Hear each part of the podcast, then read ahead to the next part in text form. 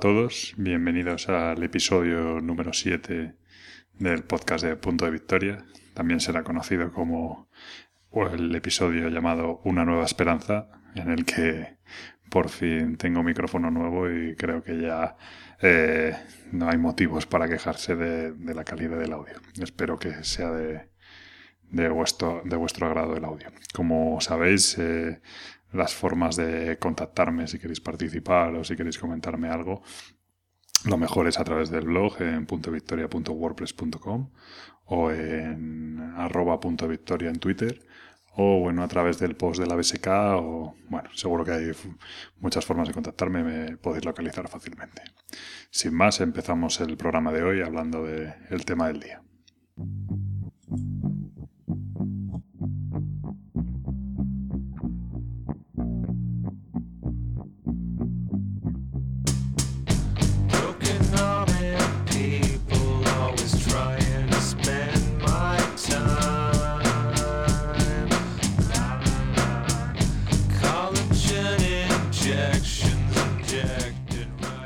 Tema del que quería hablar hoy es de los diseñadores de juegos de mesa. Y cuando hablo de. Quiero hablar concretamente de los diseñadores consolidados, ¿no? De los que ya eh, nos vienen sus nombres a, la cabeza y de los que tienen una línea que se puede identificar claramente pues su camino, ¿no? Y su progresión en esto de diseñar juegos de mesa. Casi podríamos decir los que parece que viven de, de diseñar de juegos de mesa, ¿no? Y es que se acerca Essen y los pesos pesados de la industria pues hacen su aparición con sus nuevas propuestas, ¿no? Y esto de nuevas eh, va bastante entrecomillado porque, porque muchas veces, eh, año tras año, hay autores que, que, tratan de mostrar el mismo juego, que le hacen unas pequeñas, variaciones, unas pequeñas variaciones, que le dan un aire diferente, que comprendo que los que son realmente eh, fans de estos, de estos diseñadores, porque sus juegos obviamente le gustan y como siempre es el mismo juego, pues evidentemente siempre te gusta, ¿no? Y tratas de ver en ese pequeño detalle, esa pequeña variación que ha hecho el autor, eh, pues un motivo para comprarlo. Pero al final te juntas con que en tu biblioteca o en tu ludoteca tienes cuatro, cinco, seis veces prácticamente el mismo juego, que te aporta las mismas sensaciones, que dura lo mismo, que es el tema, bueno, pues sí puede cambiar un poco, que mete una pequeña cosa diferente, pero que es el mismo nicho de juego, ¿no? Es como si estuvieras jugando una especie de playtesting infinito en el que el autor pues tiene una idea, la desarrolla y la vende. Y luego la sigue desarrollando y la vuelve a vender. Eh, luego le da un pequeño cambio y te la vuelve a vender, ¿no? hay autores como eh, Rosenberg o Stefan Feld que evidentemente eh, sus juegos son muy buenos juegos y son eh, bueno pues son en su momento obviamente fueron originales y se ve que están muy trabajados pero ellos mismos a base de copiarse a sí mismos podríamos llamarlo de reinventarse, pero muchas veces no se llegan a reinventar, yo creo que llegan a, saturar al mercado, ¿no?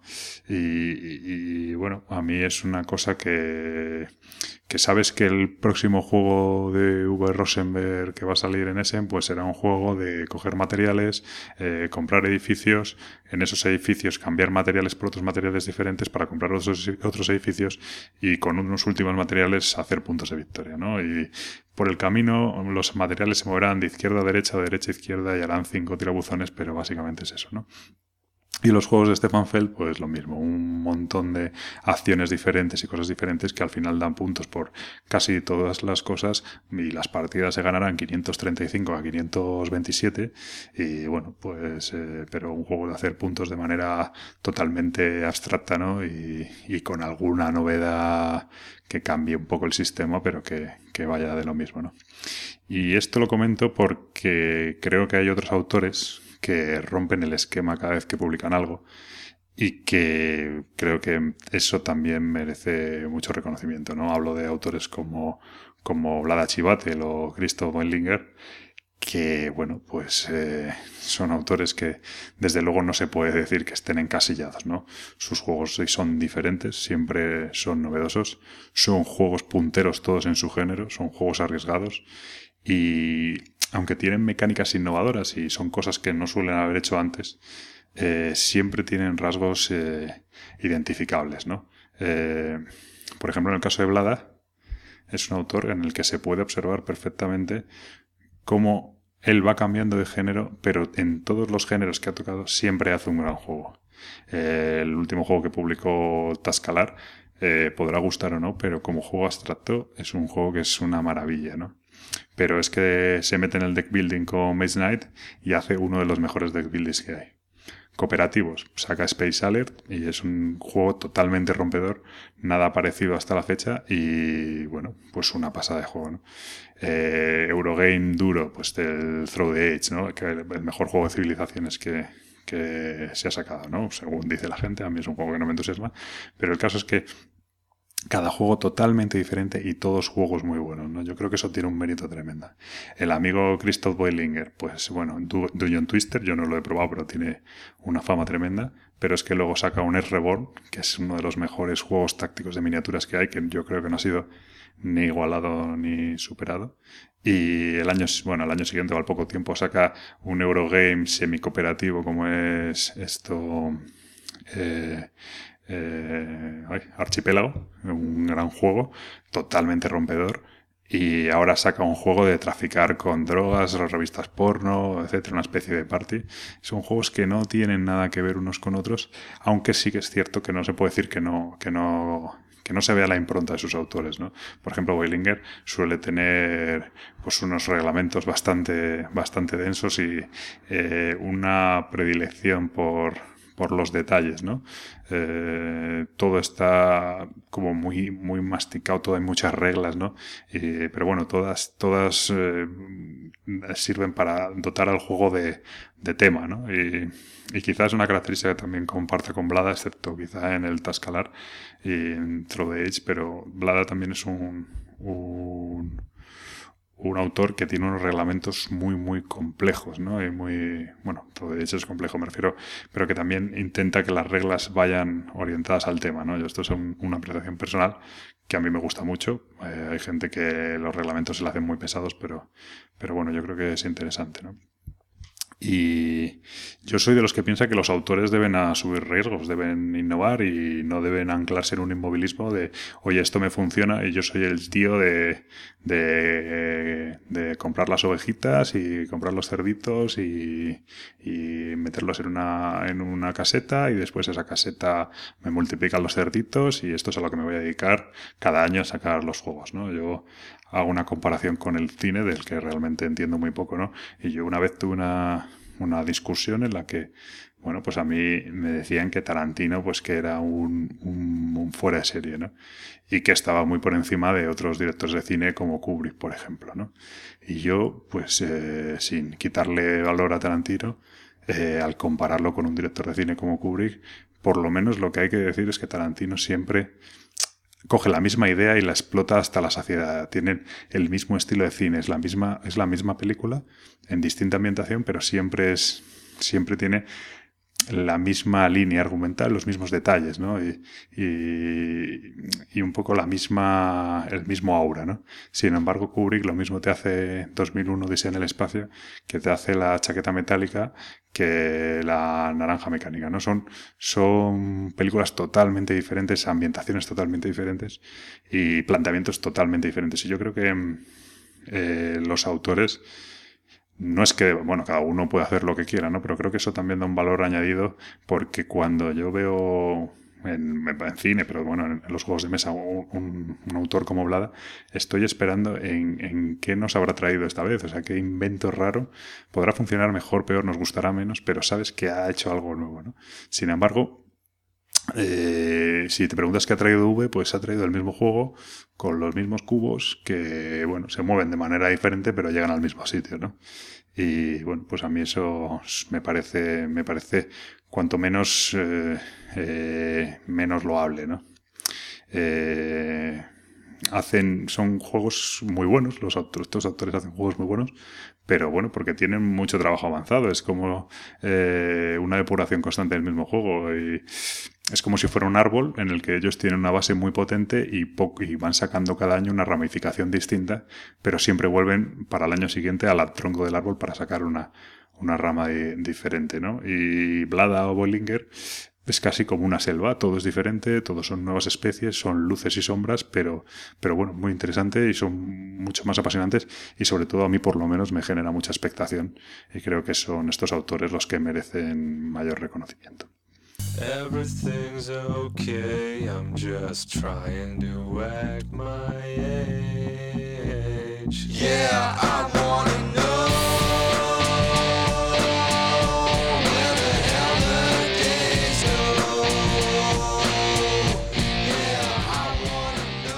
Pues enlazando con el tema anterior, el juego del que quiero hablar hoy es un juego que, gracias a Dios he recuperado de, mi ludoteca, que la verdad es que es un juego que, me va un poco por impulsos, pero que es un juego que me encanta. ¿no? Se trata de Es Reborn, del antes mencionado Christoph Boilinger, y cuya el editor de este juego es Ludicali, ¿no? que es eh, la editorial del propio Boilinger, y Z-Man, que también es conocido como el matajuegos, ¿no? Por las ediciones carísimas en inglés que hace que y las distribuciones, bueno, pues eso, con unos precios altísimos que muchas veces, eh, si no son juegos con mucho, con muchísimo tirón, hace que los juegos caigan en el olvido, ¿no? Es un juego de 2 a 4 jugadores y con una duración, la verdad que bastante variable, pero yo diría que está en el rango de las 2-3 horas, ¿no? Y es un juego del año 2010. Y la verdad es que hablando de juegos innovadores, este juego eh, creo que lo tiene, lo tiene todo, todo, todo lo, vamos, una cantidad de detalles y un trabajo detrás y una forma de romper con las reglas de lo establecido que hace que por lo menos merezca una atención o echarle un ojo, ¿no? A ver si, si puede gustar, ¿no? Y es que es una auténtica joya que desgraciadamente no ha tenido continuidad. Se dice que, bueno, que básicamente que, que hay una expansión preparada porque que el autor ya lo tenía preparado, pero que, bueno, por las ventas que ha tenido, etcétera, todavía queda bastante stock y no terminan de, de sacarlo, eh, pues eh, bueno, no tienen previsto de momento sacar la expansión, aunque todavía no está descartada, ¿no? Y es que para mí eh, es una pena porque no es que le haga falta una expansión, pero siempre cuando los juegos nos gustan nos gustaría ver más material y más contenido de estos juegos, ¿no? Y es que para mí es el mejor táctico de miniaturas que existe dentro de los juegos de, de tablero cerrados, ¿no? No del mundo de, los, de las miniaturas. Y Reborn nos pone frente a un mundo posapocalíptico, muy estilo Fallout, en el que, bueno, pues la Tierra ha sido destruida por los propios seres humanos en una guerra nuclear interminable. Eh, bueno, una historia, la verdad que muy interesante, tiene muchísimo trasfondo el juego, viene bastantes páginas de, en el que te cuentan unos, pues, una especie de línea temporal de sucesos en los siguientes años, cómo eh, se, van eh, se van creando nuevos sistemas de generar energía muchísimo más contaminantes, que contaminan 100 veces más que el petróleo, y que esa escalada de contaminación y de intento de aprovechamiento de los recursos llegan, llevan a las a las grandes potencias a saturar el, planeta y como eh, una asociación llamada Greenpeace, lo digo así en castellanizado, pero para que se entienda la, la, coña, eh, pues Greenpeace, eh, bueno, pues con el apoyo de todos los ciudadanos se convierte en otra superpotencia eh, casi terrorista que, bueno, pues que ataca a estos gobiernos, con además con el apoyo de Google, con C, que es una supercompañía que decide apoyar bueno, pues esta lucha medioambiental, ¿no? Bueno, al final todo esto desemboca en, en una guerra nuclear sin precedentes y solo sobreviven unas pequeñas colonias de seres humanos que eh, habían hecho una especie de búnkers bajo tierra eh, en las que pasan bastante, varios cientos de años ocultos, ¿no? Y entonces el, el Reborn nos sitúa en el momento en el que esas colonias empiezan a salir de nuevo al exterior porque ya vuelve a ser habitable el planeta y empiezan a buscar recursos para la supervivencia. Y es que el Reborn nos trae dos facciones, una especie de facción eh, bueno, que representa un grupo paramilitar, mucha disciplina, pues un sistema, eh, bueno, pues eso, como muy jerarquizado, ¿no? Y tal, frente a otro a otra facción más difícil de clasificar eh, que han dedicado su su tiempo y sus recursos al estudio de la pseudociencia y la reanimación de cadáveres. Bueno, una cosa un poco extraña, mezcla zombies, pero eh, bueno, como una historia un poco más gore, más lúgubre, ¿no? Eh, y bueno, pues es la otra facción del juego, ¿no? Y estas facciones se enfrentan en breves misiones de estilo infiltración, eh, con muy pocas miniaturas por bando y en el que tienes objetivos concretos como, como puede ser eh, destruir la una habitación de misiles, robar unos planos de un, pues de un, de un sistema. Eh, coger algún tipo de información, secuestrar a una persona del otro bando, bueno, este tipo de misiones, ¿no? Eh, pues eso, con muy pocas miniaturas, a lo mejor 3, 4 por bando, y, y sin embargo muy, muy rico, ¿no? Y es que el sistema que trae este juego, brevemente lo explico, es bastante novedoso. Tenemos unos, bueno, pues nuestros personajes y luego a estos personajes tenemos que, eh, eh, cuando queremos activarlos, tenemos que colocarles unas losetas de acción que determinan si pueden disparar, si pueden buscar, si pueden moverse, etcétera, ¿no? Y en estas losetas de acción colocaremos unos, unos puntos de acción que, dependiendo de los, de los personajes que tengamos y de nuestra facción, pues tendremos más o menos puntos de acción a repartir entre los distintos personajes a lo largo del turno. ¿no?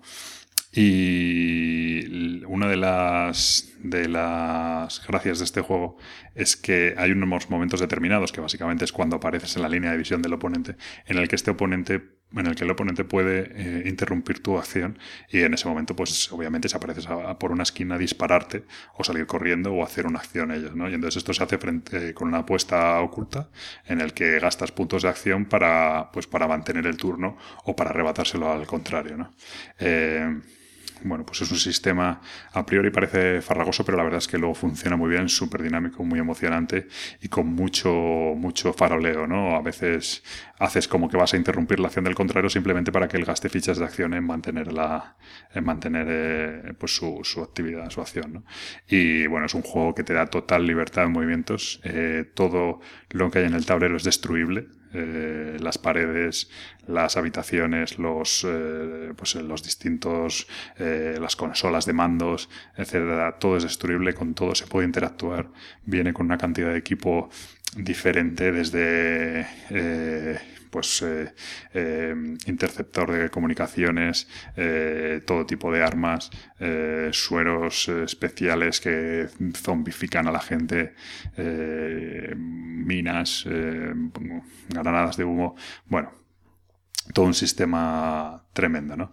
Eh, aparte todo el tema de cómo se el combate, cómo se dispara, etcétera, las miniaturas traen en su base una especie de pues de aros que determinan unos ángulos de visión en las que pues una miniatura, por ejemplo, que lleva el arma, el arma en la mano derecha, lleva un cuchillo en la mano derecha, si tú te acercas a ella por su lado derecho, eh, va a combatir con muchas, con muchas mejores estadísticas por ese lado que si te acercas por el lado izquierdo. ¿no? Lo mismo a la hora de disparar, hay unos ángulos de visión, si te acercas por la espalda, eh, tendrá mucho, probablemente no te vea, o si te ve, por, por, lo menos tendrá muchas menos posibilidades de acercarte, de acertarte con un disparo. Todo un sistema bastante muy, muy, muy completo, pero a la vez bastante sencillo, ¿no?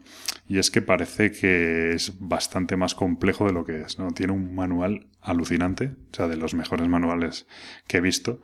Es bastante extenso, pero es un manual muy claro y muy detallado. Y lo que trae este juego, que es una de las es una virtud, pero también puede ser considerado un defecto, y de hecho yo creo que lo es, es que viene con un modo tutorial. La cantidad de cosas que se pueden hacer en este juego es, es alucinante. Yo, pues, a ver, no me acuerdo ahora mismo de qué añade cada tutorial, pero los primeros empiezas con el movimiento y el combate cuerpo a cuerpo, luego añaden el disparo, luego añaden la interrupción de acciones, luego añaden eh, la búsqueda de objetos, eh, puedes espiar al contrario, puedes eh, secuestrar, bueno, sí, secuestrar, capturar unidades del contrario, torturar, torturar esas unidades para conseguir información, puntos de información. Puedes hacer prácticamente cualquier cosa, ¿no? Y es que cuando acabas estos tutoriales, creo que son nueve tutoriales, viene un sistema de generador de, generador de escenarios que es casi, casi interminable, ¿no? Es un, eh, bueno, pues es el, el, juego realmente, ¿no? Yo he jugado poco a este sistema porque la verdad es que cuesta llegar por cosas que ahora comentaré, pero es un, en, es un sistema bueno en el que tú al inicio de la partida los dos jugadores por turnos van generando el tablero y aparte reciben unas cartas de misión y durante creo que son seis turnos pues tienen que conseguir la, mayor puntuación posible ¿no? Eh, a veces eh, no se trata de matar al contrario puede que alguna misión tenga algo que ver con eso pero muchas veces es conseguir algún tipo de objeto eh, conseguir capturar a una miniatura del contrario pues, o interceptar las comunicaciones bueno cosas de este estilo hacer lanzar los misiles desde la sala de misiles no siempre tiene que ver el, acabar con el contrario y eso es lo que hace muy interesante este juego. ¿Qué, ocurre precisamente por esto? Pues que es un juego que tiene un setup bastante infernal. Ya las misiones, eh, que vienen con un planito en, el libro de misiones, cuesta mucho sacarlas, ¿no? Ponerlas sobre la mesa y, hacer el setup porque aparte de las losetas que viene con una cantidad de material alucinante porque este juego tiene unos componentes increíbles, eh, ya solo colocar las losetas es un, es un tedio, pero, pero cuando tienes que encima colocar las puertecitas, cada una con sus valores de referencia de resistencia o sus códigos, pues tienen código de acceso, ¿no? etcétera, todo esto eh, hace que el setup sea bastante pesado. Yo, por ejemplo, he jugado con mi novia este juego, en eso soy bastante afortunado nada, pero por ejemplo el setup lo tengo que hacer todo yo antes de que ella ni siquiera se acerque a la mesa. Ella está haciendo otra cosa, yo preparo el juego, lo, planteo sobre la mesa y cuando ya está todo listo le digo eh, que si quiere empezamos a jugar. ¿no? Y es que es bastante, bastante tedioso. Y este sistema de escenarios, pues lo que le pasa a los juegos con sistema de escenarios o con sistema de, progresión de reglas, ¿no? Eh, hace que sea cada vez que empiezas con un novato incluso cuando, cuando ha pasado cierto tiempo desde la vez que la última vez que lo jugaste, tienes que volver atrás y volver a jugar escenarios, eh, pues a lo mejor el escenario 4, el escenario 5 para recordar o simplemente para explicar reglas, pues eso, para no explicar todas las reglas de golpe. Yo soy de los que piensan que en este juego, un juego avezado como la mayoría de, de los que escucharán estos, puede empezar tranquilamente en el escenario 4, el escenario 5 y no es más complejo que cualquier juego de miniaturas, ¿no? Eh, muchas de las cosas que te proponen en reglas adicionales a lo mejor se usan dos, tres veces por partida y oye, pues tampoco, tampoco es para tanto. Lo que pasa que es cierto que, las reglas pues impresionan ¿no? hasta ese momento. O sea, es una, gran extensión porque vienen muy detalladas y con muchos ejemplos. Pero bueno, que un juego de verdad eh, puede empezar tranquilamente en el escenario, mínimo en el 4 y yo diría que incluso en el 5, ¿no? Que además es donde está realmente lo divertido de este juego y la, y la, y la chicha. Y, pero bueno, es cierto que este sistema de escenarios hace que, que sean, pues, bueno, pues problemáticos sacar estos juegos porque siempre acabas empezando una y otra vez y pocas veces acabas jugando al juego completo. Bueno, por ir terminando, eh, como siempre, ¿qué es lo que hace diferente a este juego? A mí, sobre todo, lo que me gusta de este juego es la sensación de libertad que transmite. O sea, la sensación de que, de que tienes que entrar por una puerta y el rival, el oponente ha puesto una mina justo en esa puerta y va a estallar, porque si, si te acercas va a estallar. Y entonces, pues decides que mm, con una bomba eh, temporizada, la pones en un muro y haces un agujero en la pared para entrar por otro lado en la, en la base, ¿no? Esa sensación de que puedes hacer lo que sea cuando quieras. Evidentemente no, no, todo es fácil y no todo te va a salir, pero, pero te da la oportunidad de hacerlo, ¿no?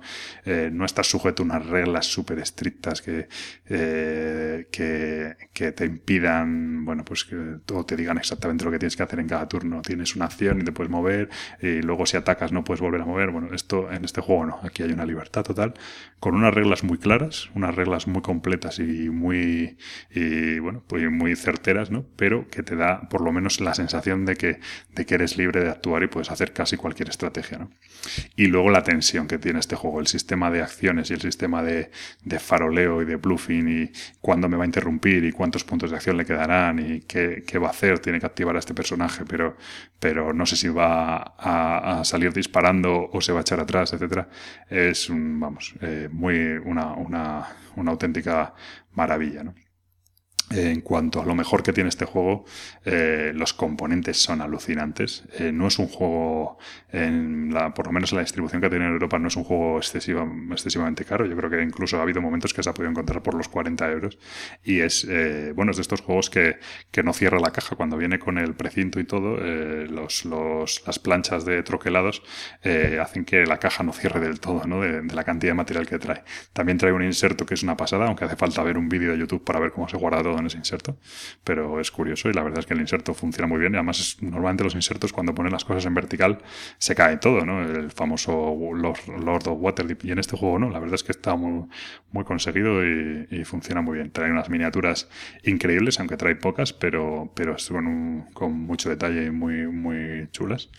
Y bueno, o sea, el precio lo vale de sobra, una pasada de, componentes. Lo que decía antes también, la tensión y la profundidad que tiene este juego, puedes jugar muchísimo y, incluso las mismas misiones y no se tienen por qué repetir, eh, son muy, muy completo, ¿no? A mí la ambientación me encanta, el, el tema este posapocalíptico. De verdad que se parece mucho al rollo de Fallout, ¿no? ese ambiente, eh, pues, eh, un poco oscuro, eh, cada uno va buscando su forma de sobrevivir a, costa de machacar al otro, ¿no? Es muy, muy, aquí no hay buenos y malos, ¿no? Eh, aunque hay unos que hacen cosas con zombies y, una especie de, ciencia oscura, eh, realmente cuando te lees la ambientación no lo ves tan terrible, ¿no? Es, es, una ambientación muy curiosa, ¿no? Eh, el sistema de acciones y disparo es una pasada, a mí me, encanta, me, gusta mucho cómo, cómo, está eso y eso redunda obviamente en la tensión y en la profundidad. Y luego tiene un reglamento que es de los mejores reglamentos que he visto muy completo con, yo creo que prácticamente eh, con un juego tan profundo es raro que no haya situaciones extrañas y que no haya dudas y que no haya unas facts tremendas. Y yo creo que este juego realmente, el reglamento viene perfectamente detallado todo lo que se puede y no se puede hacer, ¿no? Y las cosas malas, pues el sistema este del modo tutorial que hace que, bueno, pues que muchas veces eh, tengas que volver a empezar y que nunca tengas la sensación de que nunca estás llegando a jugar al modo completo. Es como si estuvieras jugando un videojuego y en el que siempre tienes que volver a jugar el tutorial. Y aunque el tutorial es muy divertido y es muy largo y es muy entretenido, pues bueno, siempre estás jugando el tutorial y te da una sensación de que hay algo mucho más allá y que nunca eres capaz de alcanzarlo. Son juegos que es para intentar coger un fin de semana y jugarlo a tope con una persona o, bueno, tener una un rival en el que, pues más o menos de manera más o menos periódica, poder jugar a, este juego. ¿no? Y luego lo otro terrible que tiene es el setup, un setup muy largo y bastante tedioso. Pero bueno, yo creo que es un juego muy, muy recomendable. Creo que se sigue encontrando fácilmente y a un precio bastante asequible. Y de verdad que en estos 3, 4 años, yo creo, sin evidentemente no he probado todo, pero creo realmente que no ha salido otro juego de miniaturas del nivel y de la calidad de este Reborn. Así que por lo menos os diría que, que le echéis un vistazo. Hay algunas reseñas en la BSK que son de las reseñas más gloriosas que, que se han hecho. Eh, y bueno, que pongáis el ojo sobre él porque todavía se puede conseguir y no creo que debáis dejar pasar la oportunidad.